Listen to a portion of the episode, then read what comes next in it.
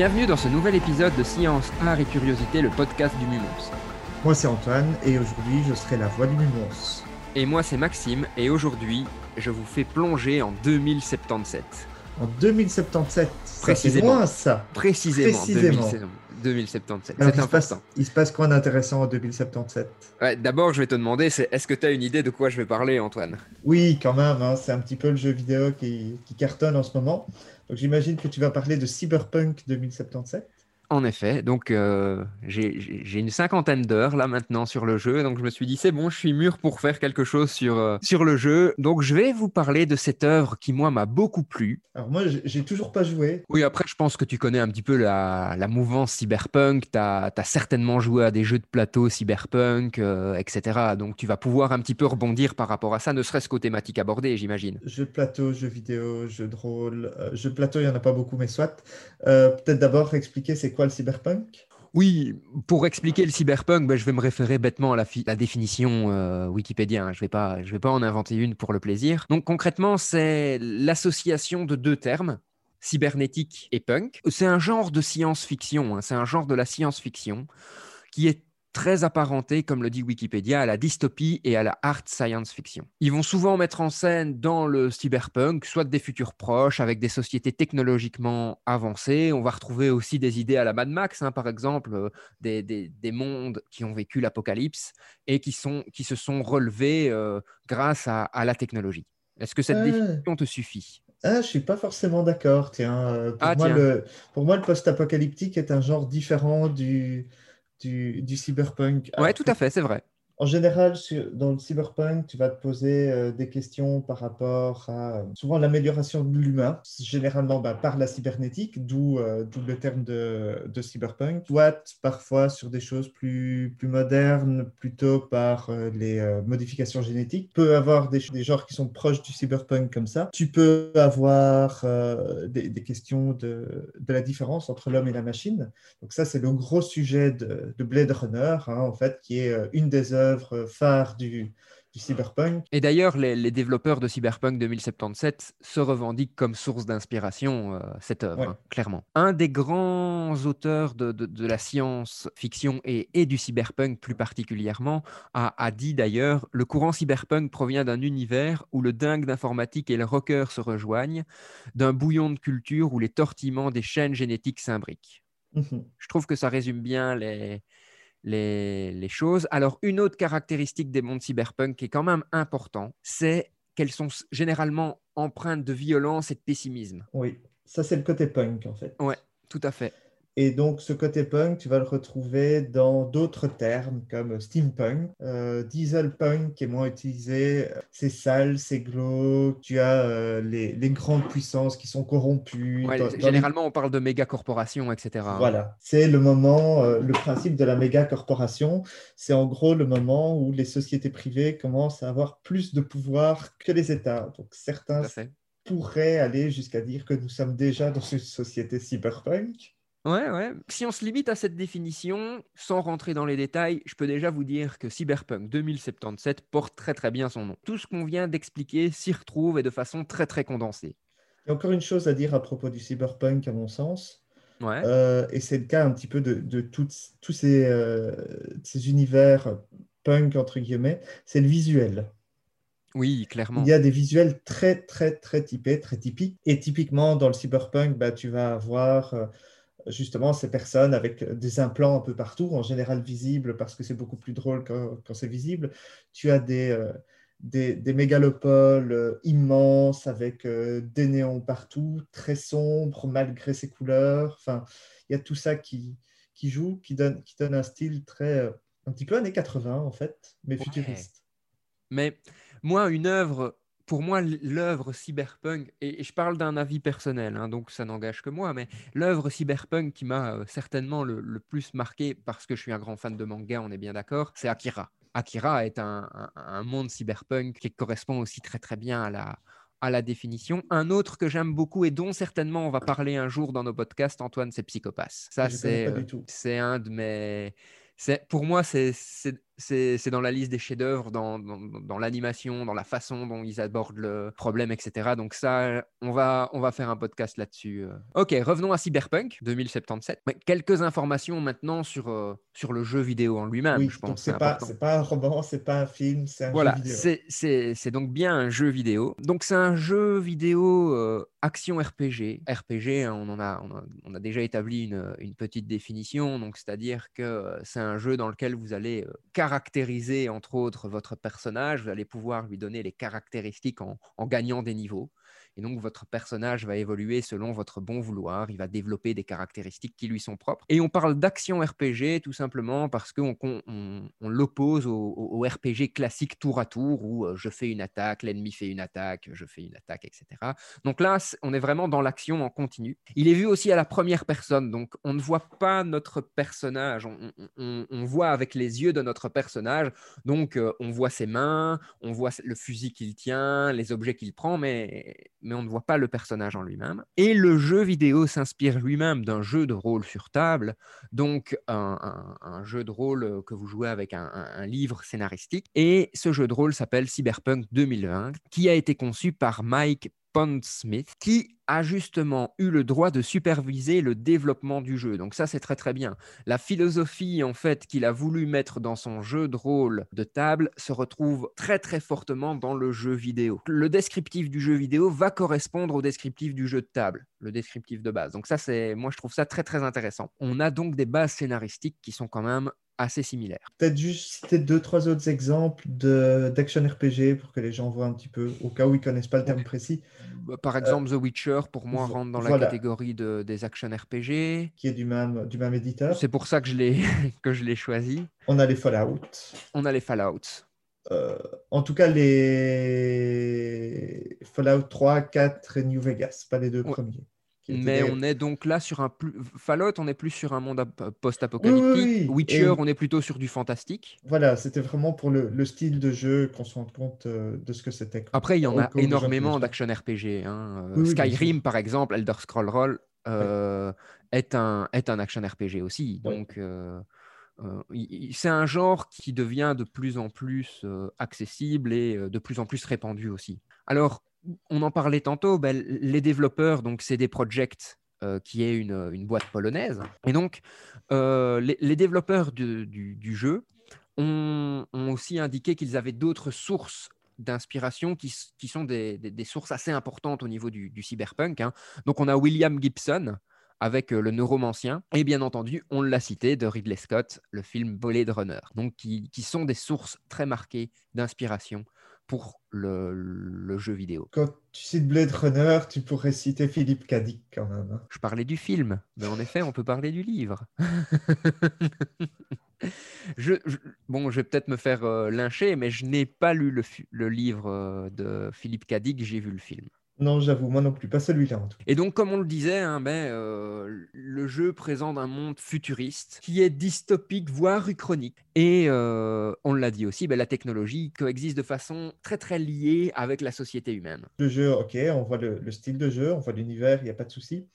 Quid de, l'histoire en fait, en gros? Oh, Ouais, en gros. Donc en très très gros, parce qu'après je vais rentrer un petit peu je vais rentrer un petit peu plus dans les détails parce que justement, je trouve que le background est, une des forces du jeu.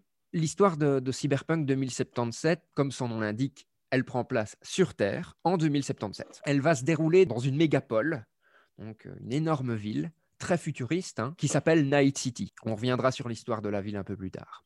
Et cette ville se trouve dans l'État libre de Californie. Donc déjà, quand on entend cette première phase, on, comprend qu'il y a eu des petits micmacs aux États-Unis et qu'il s'est passé des choses. La ville, quand on la traverse, ben, on se rend compte qu'il y a d'énormes inégalités, que la pauvreté est omniprésente, qu'il y a des méga corporations, comme on, comme on l'a indiqué, qui ont pris complètement le pouvoir. Alors, encore une fois, ces méga corporations n'ont pas le statut d'État. Donc, par exemple, dans la ville de Night City, il y a un maire. Mais on sait que le maire est fortement influencé par certaines méga-corporations. Donc on a toujours ces jeux politiques qui sont bien présents. Cette ville de, de, Night City est un peu une ville de, débauche aussi. Hein. Beaucoup de drogue, beaucoup de sexe. On en parlera aussi de cette hypersexualisation dans, dans, le jeu, puisque ça a fait pas mal de remous. Et euh, on a énormément de technologies aussi qui interviennent. Et nous, on va incarner un personnage qui s'appelle V. C'est court comme nom, ça qui, au début du jeu, va pouvoir choisir en fait euh,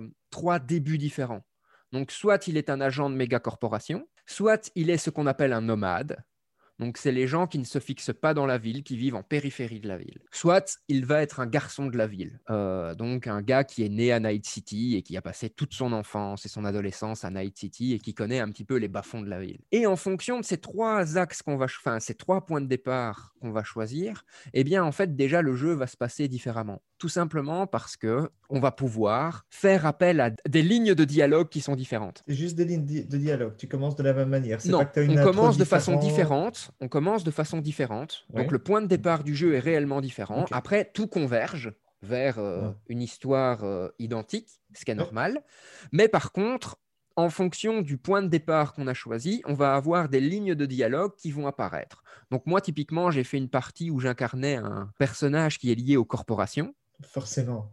Forcément, Forcément. le corps du mal. Et qui a donc des lignes de dialogue entre personnages, puisque les personnages interagissent les uns avec les autres dans le jeu vidéo qui sont liés à ce début corporation. Et donc, euh, ça me permet d'avoir des lignes de dialogue en plus et ça me permet d'avoir des interactions en plus que je n'aurais pas si je prenais les autres. Alors bien entendu, si je prenais les autres, j'aurais d'autres lignes de dialogue avec peut-être d'autres personnages. Donc il y a des personnages qui vont être plus sensibles à mon côté corporation et d'autres qui s'en foutront complètement. Et donc voilà un petit peu le, début du jeu. J'ai pas trop envie de raconter euh, non, non, non, non, en précision l'histoire, ce qui se passe, mais voilà, on incarne un personnage et on va devoir mener plein de quêtes différentes euh, dans cette ville de Night City pour, et ça je peux déjà le dire, pour se sauver la vie. L'objectif du jeu, c'est de sauver le personnage qu'on incarne d'une mort certaine et violente et douloureuse.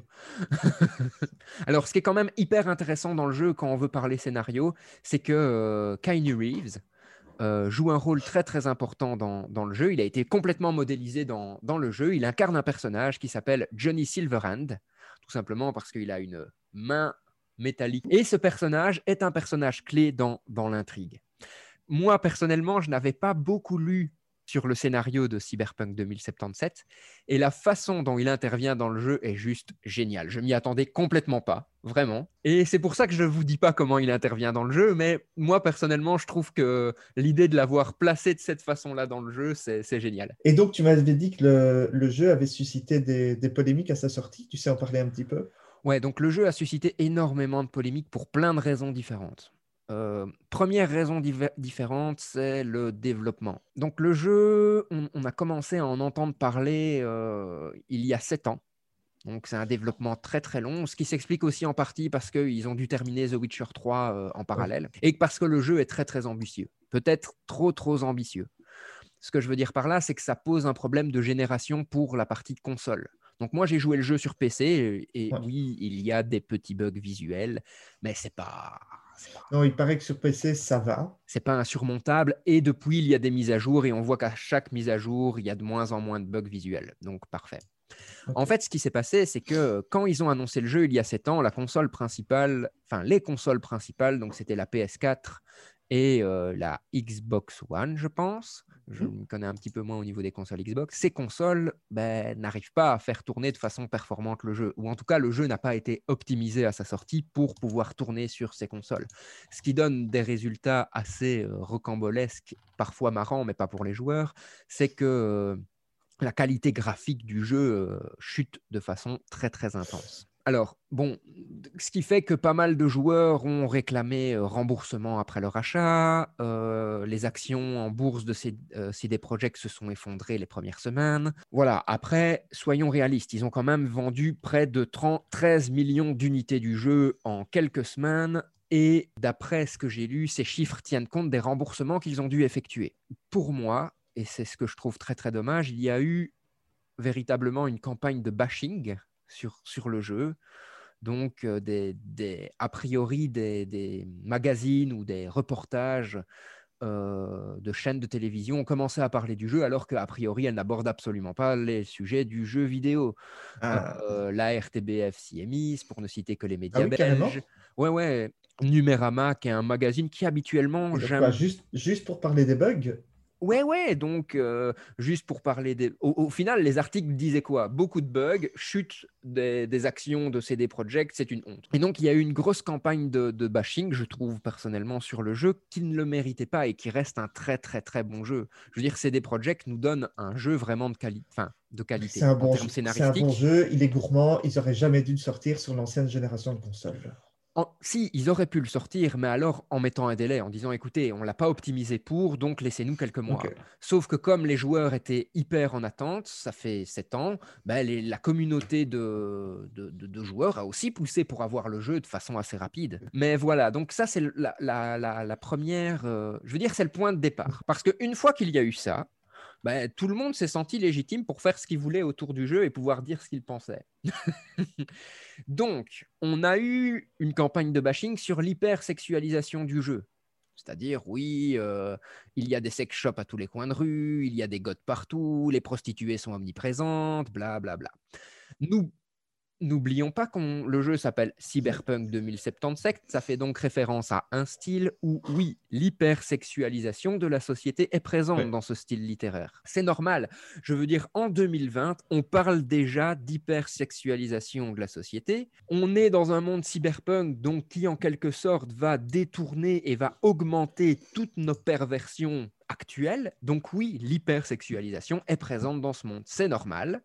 Et c'est un des avenirs possibles, il ne faut pas l'oublier. Parce que oui, soyons réalistes, la traite d'êtres humains en 2020, ça existe encore. Et donc, dans un monde où ce sont les méga-corporations qui règnent et où donc on est dans un monde hyper capitaliste, ne croyons pas que la traite d'êtres humains va disparaître parce qu'on est tous beaux et tous gentils. On a, eu une polémique autour de ça alors que c'est une fausse polémique.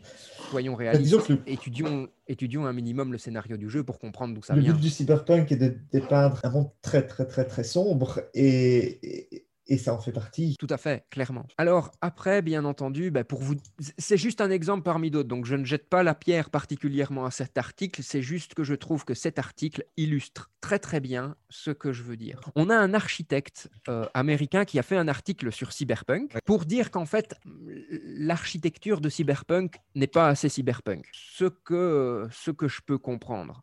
L'article se termine en listant tous les bugs architecturaux du jeu. Ça n'a aucune pertinence. On sait que le jeu présente des problèmes au niveau des bugs et, ça n'a aucune pertinence sur le propos. Et donc, en fait, les gens ont commencé à mélanger en fait le fond et la forme du jeu, à faire un petit peu ce qu'ils voulaient et, euh, et, à faire des articles là-dessus. Et je trouve que c'est vraiment dommage parce que euh, euh, après l'avoir joué 50 heures sur PC, eh bien voilà, je trouve que c'est une expérience de jeu hyper intéressante et le monde cyberpunk y est bien présent. Un autre point aussi euh, qui est important pour moi, c'est euh, on a vu ces derniers jours des articles sortir qui disaient 79% des joueurs sur Steam, donc cette fameuse plateforme d'achat de, jeux, 79% des joueurs ne jouent plus à Cyberpunk maintenant. Ben oui, enfin, quel est le problème? C'est pas un jeu en ligne, donc il n'y a pas de contenu pour l'instant qui s'est ajouté. C'est un jeu à scénario. Le scénario et ça a d'ailleurs été euh, une levée de bouclier des joueurs. Euh. le scénario ne fait que 20-25 heures en ligne droite. Oui, on va en parler tout de suite. Mais donc, oui, le scénario est limité dans le temps. Donc, il y a eu les vacances de Noël. Les gens attendaient ce jeu depuis 7 ans. Donc, oui, ils l'ont complètement défoncé en, en, deux semaines et après, n'y jouent plus. Mais ce qui est normal, ils sont arrivés au bout. C'est pas un jeu infini. On ne parle pas d'un MMORPG, on ne parle pas d'un World of Warcraft. On parle d'un jeu qui a un début, un milieu et une fin. Donc, quand ils sont à la fin et qu'ils ont fait toutes les quête annexe, bah, ils quittent le jeu, c'est normal. normal. C'est de l'open world ou C'est de l'open world. C'est complètement de l'open world. Il n'y a pas de temps de chargement quand on passe d'un endroit à un autre, sauf si on se téléporte. Et donc voilà, encore une fois, donc comme je vous le disais, moi j'ai 50 heures de jeu. Je ne me suis pas embêté dans le jeu, loin de là. Une des critiques qui avait été faite au jeu, c'est 20 à 25 heures en ligne droite. Certes, c'est vrai, si on se concentre que sur la quête principale, en 20 heures, c'est bouclé. Sauf qu'en fait, c'est oublié qu'un action RPG de ce type-là, ça joue aussi avec les quêtes annexes. Les quêtes secondaires, elles apportent plein de background dans l'histoire. Et c'est le cas. Il y a des quêtes secondaires qui sont aussi bien scénarisées, voire mieux, que le scénario principal. Et donc, si vous jouez le jeu en 20 heures, de vous à moi, vous allez passer mais complètement à côté de plein de choses. Et c'est vraiment dommage pour un univers de cette qualité. Je parle bien de l'univers. Hein. Je ne parle pas du graphisme, etc. Je parle de l'univers. Alors, il y a un truc qui est intéressant, je ne sais pas si tu connais, c'est How Long to Beat. Euh, qui te donne, en gros, c'est des gens qui encodent leurs statistiques. Ah, je connais pas du tout ça, tiens. Et ça te donne une idée du temps nécessaire pour, euh, pour finir un jeu. Euh, uniquement l'histoire principale, effectivement, tu as des Weidler moyennes et médianes autour de 20, 21 heures, 21 heures de jeu. En rush, donc les gens qui se dépêchent, tu es sur 15 heures. Légère, les gens qui prennent leur temps, tu es sur 30 heures. Si tu prends les complétionnistes, donc les gens qui font absolument tout, bah, tu es autour de euh, entre 70 et 150 heures de jeu. Voilà, c'est ça. Euh, Alors, je pense pas qu'il faille tout faire parce qu'il y a des petits events qui pop et c'est pas. Mais je pense que les quêtes secondaires, beaucoup en valent le coup, vraiment. Il y a très très peu de quêtes, quêtes qu'on appelle FedEx. Donc, vous transportez un truc d'un endroit à un autre. Et même pour les quelques quêtes FedEx qu'il y a, euh, elles sont scénarisées. Donc, vous avez la possibilité de, et c'est une des caractéristiques du jeu, hein, vous avez la possibilité par exemple de ne pas transporter le colis et de le garder pour vous, ou de sauver le colis parce que le colis est un être humain qui est dans un coffre. Ça, c'est une autre caractéristique qui est pour moi très très intéressante, c'est ces interactions entre les personnages. Il y a moyen de choisir comment on interagit avec le personnage et ça va faire évoluer votre relation avec ces personnages. Donc il n'est pas dit qu'un personnage que vous tuez à un moment, bah, si vous l'aviez sauvé, ne serait pas venu vous aider à un autre. Ça ne veut pas dire qu'il faut sauver tout le monde, parce que parfois, vous sauvez des connards qui viendront vous mettre des bâtons dans les roues. C'est aussi possible. Bon, je vais changer un peu de sujet, enfin pas tout à fait. Tu as beaucoup parlé du jeu, des critiques du jeu, etc. Si on parlait de science. Ouais. Alors, pour parler de science, j'ai besoin de parler du background du jeu, qui, pour moi, est une des grandes forces de cette œuvre. C'est-à-dire qu'il euh, y a du background partout il y a le background que vous avez juste en faisant votre quête principale, mais vous prenez un ascenseur, il y a un journal parlé qui est en train de passer dans l'ascenseur, vous avez du background. Typiquement, on apprend qu'en fait, euh, la Belgique et les Pays-Bas sont complètement inondés, et donc on a eu une vague, une vague migratoire vers les pays du Nord qui en fait décide de pratiquer la politique que les pays je vais dire, euh, comme Belgique, Pays-Bas, France sont en train d'appliquer, c'est-à-dire qu'ils euh, ne veulent pas accueillir les migrants, qui sont euh, pourtant des migrants européens. Hein. Donc, c'est pas. Mais la notion de migrant est très très bien traitée dans le jeu parce que les pays du Nord veulent garder leur qualité de vie et donc ils coulent carrément des bateaux de Belges et de, Néerlandais pour qu'ils n'arrivent pas sur leur côte. Et donc ça c'est qu'un exemple parmi d'autres, mais le background du jeu est très très très très complet vraiment. Et donc, on apprend plein de choses sur comment est apparue cette ville de Night City, sur euh, comment s'est imposé ce monde technologique, etc. Justement, je vous le disais au tout début, c'est une uchronie.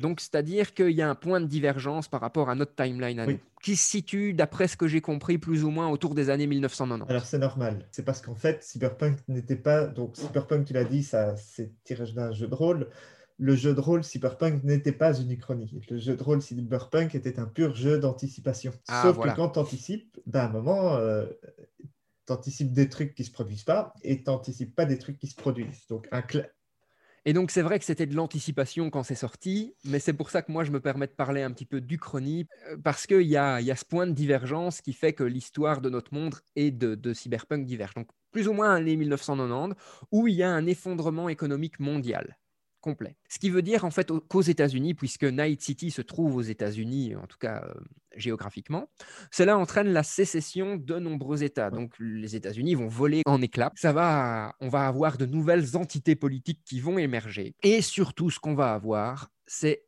trois grosses guerres de méga corporations. Donc, entre 1990 et 2016, on va avoir les, les, les, les méga corporations qui vont s'affronter pour justement s'approprier du pouvoir, des marchés, devenir de plus en plus puissant. Fin 2021, on a deux corporations de ce qu'on appelle dans le jeu des aquatech, donc c'est de l'exploitation océanique en mhm. fait, qui vont rentrer en compétition et qui vont embaucher en fait deux corporations de sécurité militaire. On va avoir Militech et Arasaka.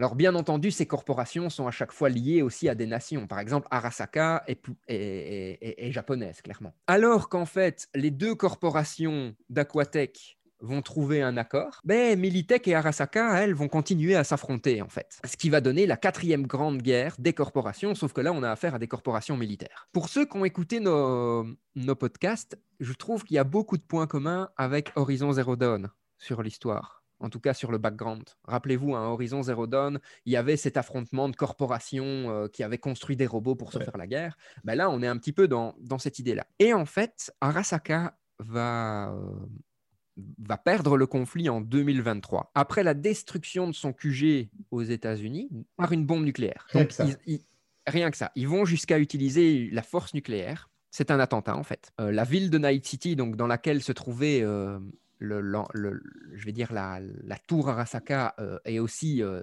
complètement rasée, mais elle va être reconstruite par ses habitants. Et bien entendu, Arasaka et Militech restent toujours euh, vraiment en froid. En 2069-2070, on a l'apparition des nouveaux États-Unis, donc les NUSA, Ouais. et qui, eux, déclarent la guerre aux États-Unis indépendants. Parce qu'une partie des États ne veulent, pas, euh, ne veulent pas rejoindre. Quelques années plus tard, ils trouvent un compromis, on tolère l'existence de, ces États séparés, mais avec quelques règles. Et donc, concrètement, ben, en effet, euh, la situation reste tendue, en tout cas aux, États-Unis, euh, où on a un paysage politique et économique qui est maintenant complètement différent. Ça, c'est pour le background politique économique. Mhm. Donc, on voit déjà que même, je suis d'accord avec toi, je sais ce que tu vas me dire. Oui, mais Maxime, je t'ai demandé, c'est quoi la science Ouais, ouais, non, mais écoute, euh, j'ai l'habitude. hein. ce que je veux dire, c'est que euh, le, le- le background euh, géopolitique, rien qu'à lui vaut le coup. Parce que il est, enfin, les choses ne tombent pas de nulle part. Ouais. Il est bien inspiré. Et donc, comme on s'appelle quand même science, art et curiosité, je me suis permis de donner ce background politique avant d'expliquer le reste, parce que je trouvais que c'était important. D'accord. Alors maintenant, si on parle de, de- de science, donc on est clairement dans du transhumanisme à 2000%. Oui. Ce qui veut dire qu'on a des implants cybernétiques dans tous les coins. D'ailleurs, il y a quelque chose qui s'appelle les charcudocs, donc qui sont en fait des chirurgiens spécialisés dans l'implantation d'implants. Ces charcudocs ben, peuvent modifier votre corps. euh, vous pouvez avoir des yeux qui peuvent zoomer. euh, euh. Moi, un truc que j'adore dans le jeu, c'est le double saut, tout simplement parce que je me suis mis des implants sur mes jambes qui me permettent de sauter deux fois. On, est sur un monde où la cybernétique est omniprésente, à tel point qu'en fait, il y a des dérives.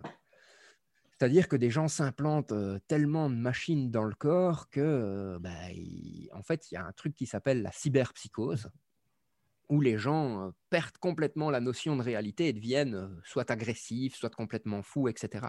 Et c'est en lien avec ces implants. Alors, bien entendu, comme on est dans un monde hypercapitaliste, ben, ces implants, parfois, ils viennent de- d'Arasaka, par exemple. Oui. Donc ça, tout va bien. Parfois, c'est des trucs qui sont un petit peu plus underground, euh, de la quatrième main, comme je dirais. Et euh, vous pouvez avoir donc plein de problèmes par rapport à ça. Donc là, la cybernétique, elle est, elle est omniprésente. Et, et en termes scientifiques, ben, on se pose beaucoup de questions par rapport à la, à, à la cybernétique. hein. Oui, oui. Un autre point qui est assez Je ne intéressant. sais pas si tu as fait le point euh, sur justement euh, avant, avant l'enregistrement du podcast sur les dernières avancées en cybernétique. Moi, j'avoue que j'ai plus suivi ça depuis, euh, depuis quelques années.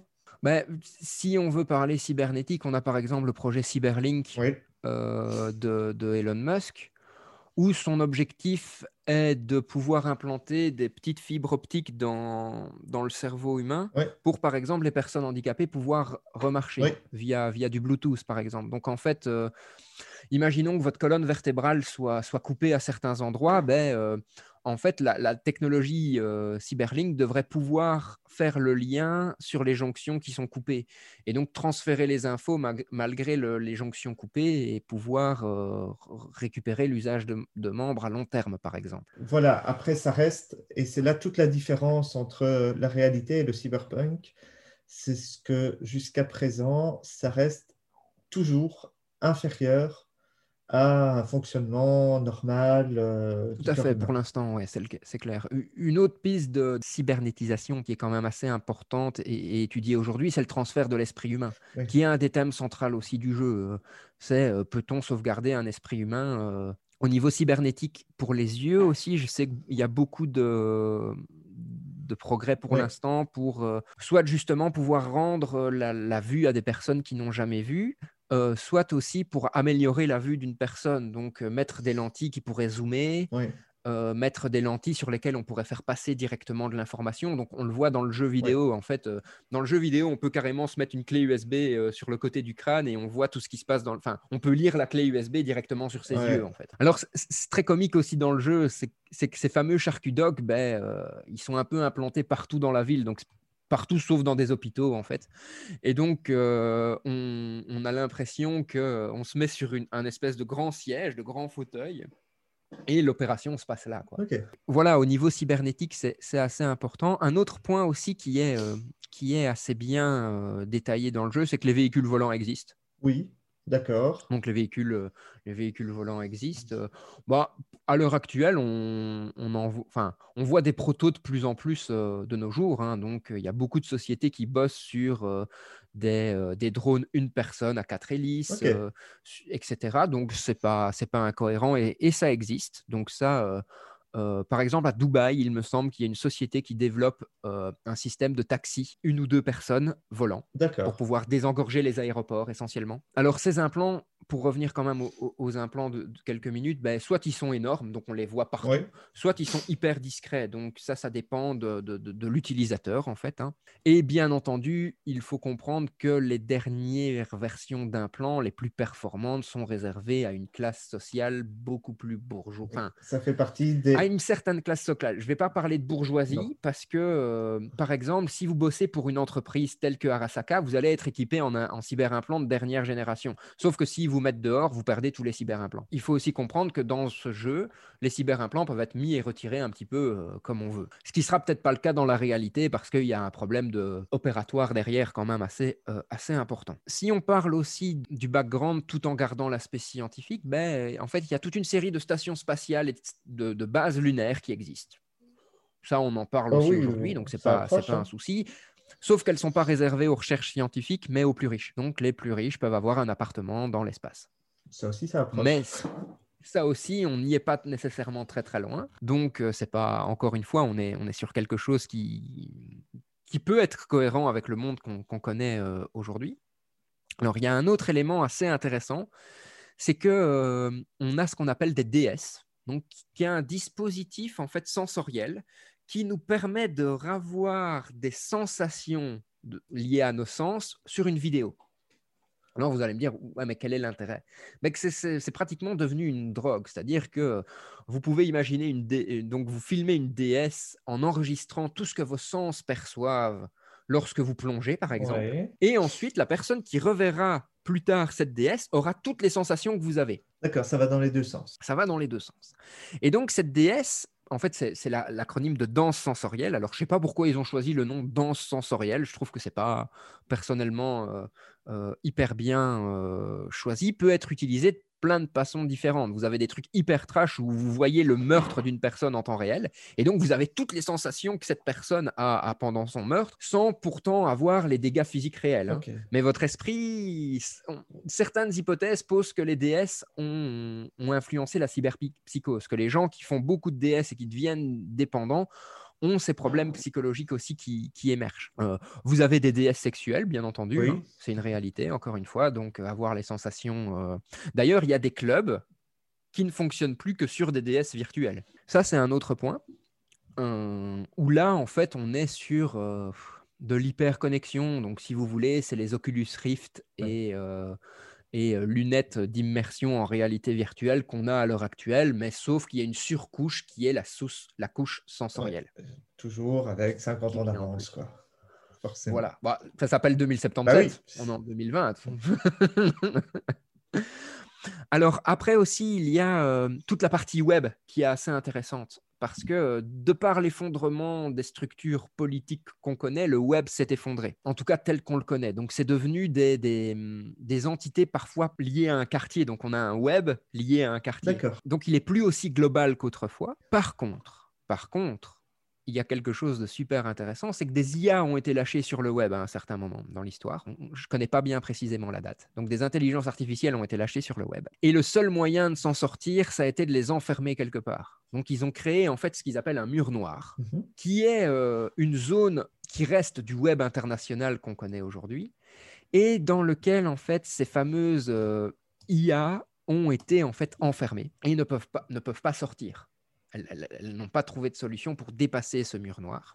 Et donc, ben voilà, on est sur euh, de la techno-anticipation, c'est-à-dire que la technologie joue un rôle essentiel et euh, on peut imaginer tout ce qu'on veut un petit peu autour de cette techno en anticipation. En fait, pour, pour, conclure cette, cette, idée sur la place des sciences et des technologies dans Cyberpunk, ben, je trouve que euh, le jeu vidéo nous plonge dans un des avenirs possibles de notre société et, c'est assez interpellant et intéressant.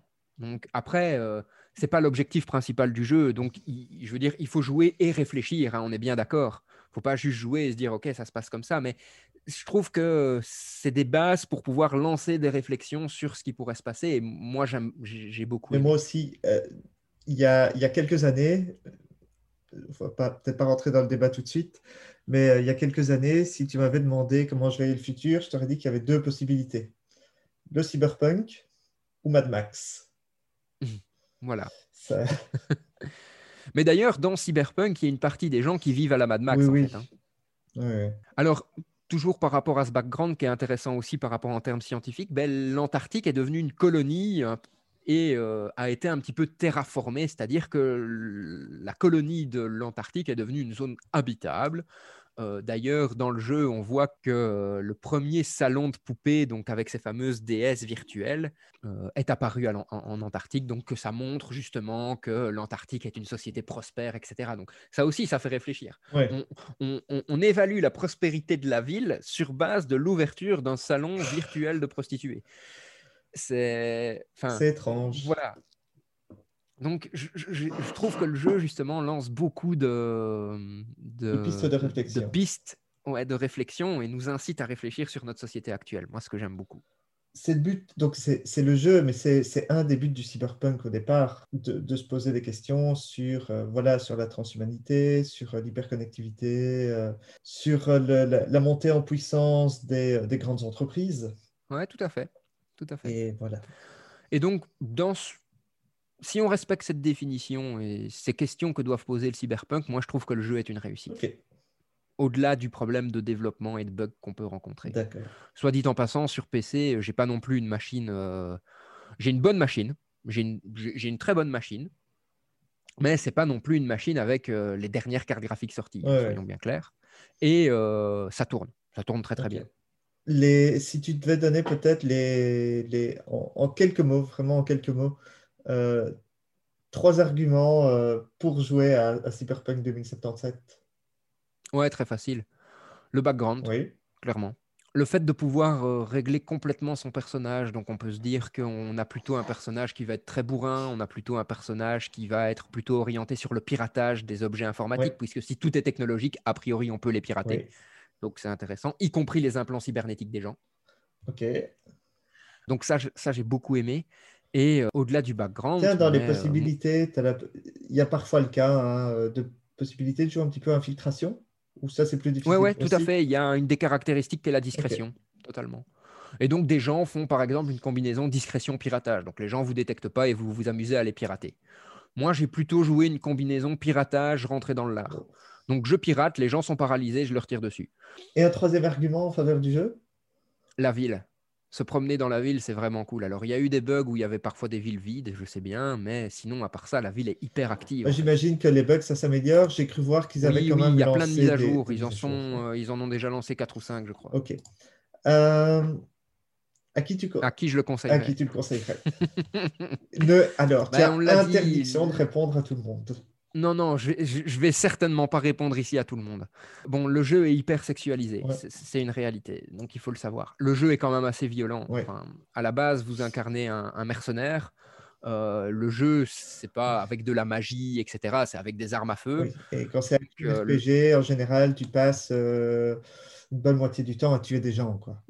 C'est ça, c'est ça. Donc il y a, y a, cet aspect-là, euh, clairement. Donc euh, oui, je pense qu'il faut être majeur et vacciné pour y jouer, d'autant plus que si on veut un petit peu de recul sur le jeu, euh, ça peut être intéressant de, connaître l'actualité techno, de déjà s'être posé des, questions sur notre société, etc. Donc oui, moi je dirais, je me limiterais au fameux plus 18 qu'il y a sur la boîte. dirais oui, à plus de 18, euh, c'est bien. Après, tu imagines bien que les ados de 15-16 ans vont. J'imagine que les ados de 15-16 ans, ils jouent. Ils jouent de toute façon à Call of Duty, etc. Voilà. pour certains. Donc voilà, c'est une réalité aussi.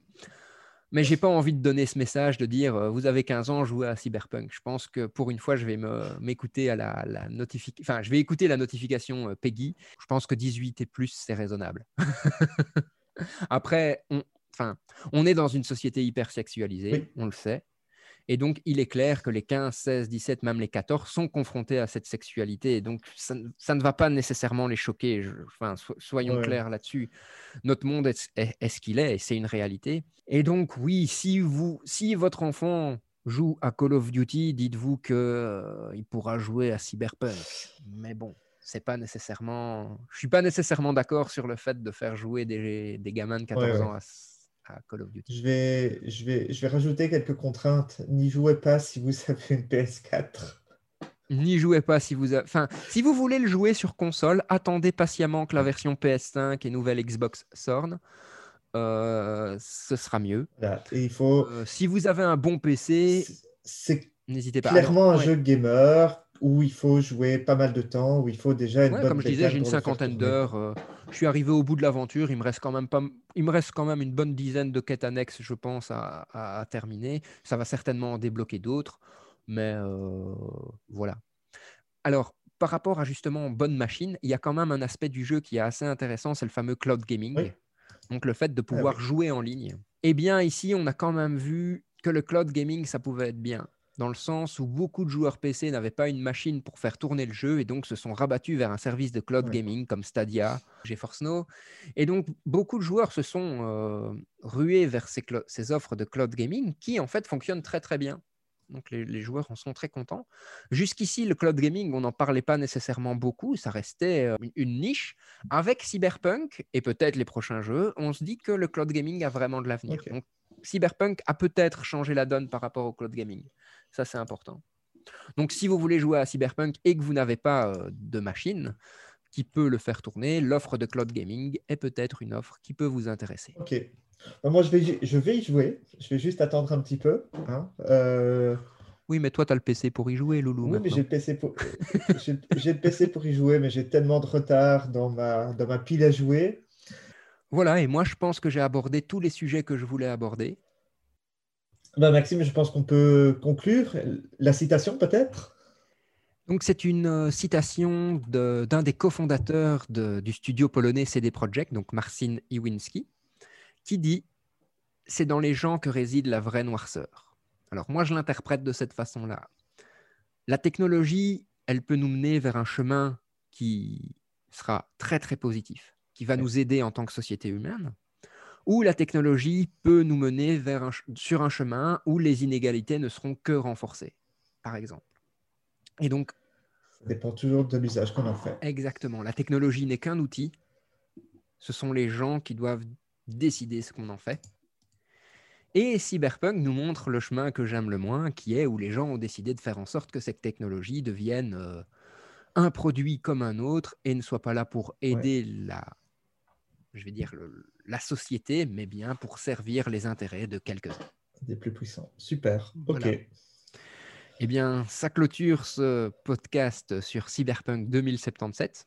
Je vous souhaite une très très bonne journée. Merci Maxime pour tes longues explications. Merci à tous pour votre écoute. Et à la semaine prochaine. À la semaine prochaine. Bonne journée à tous.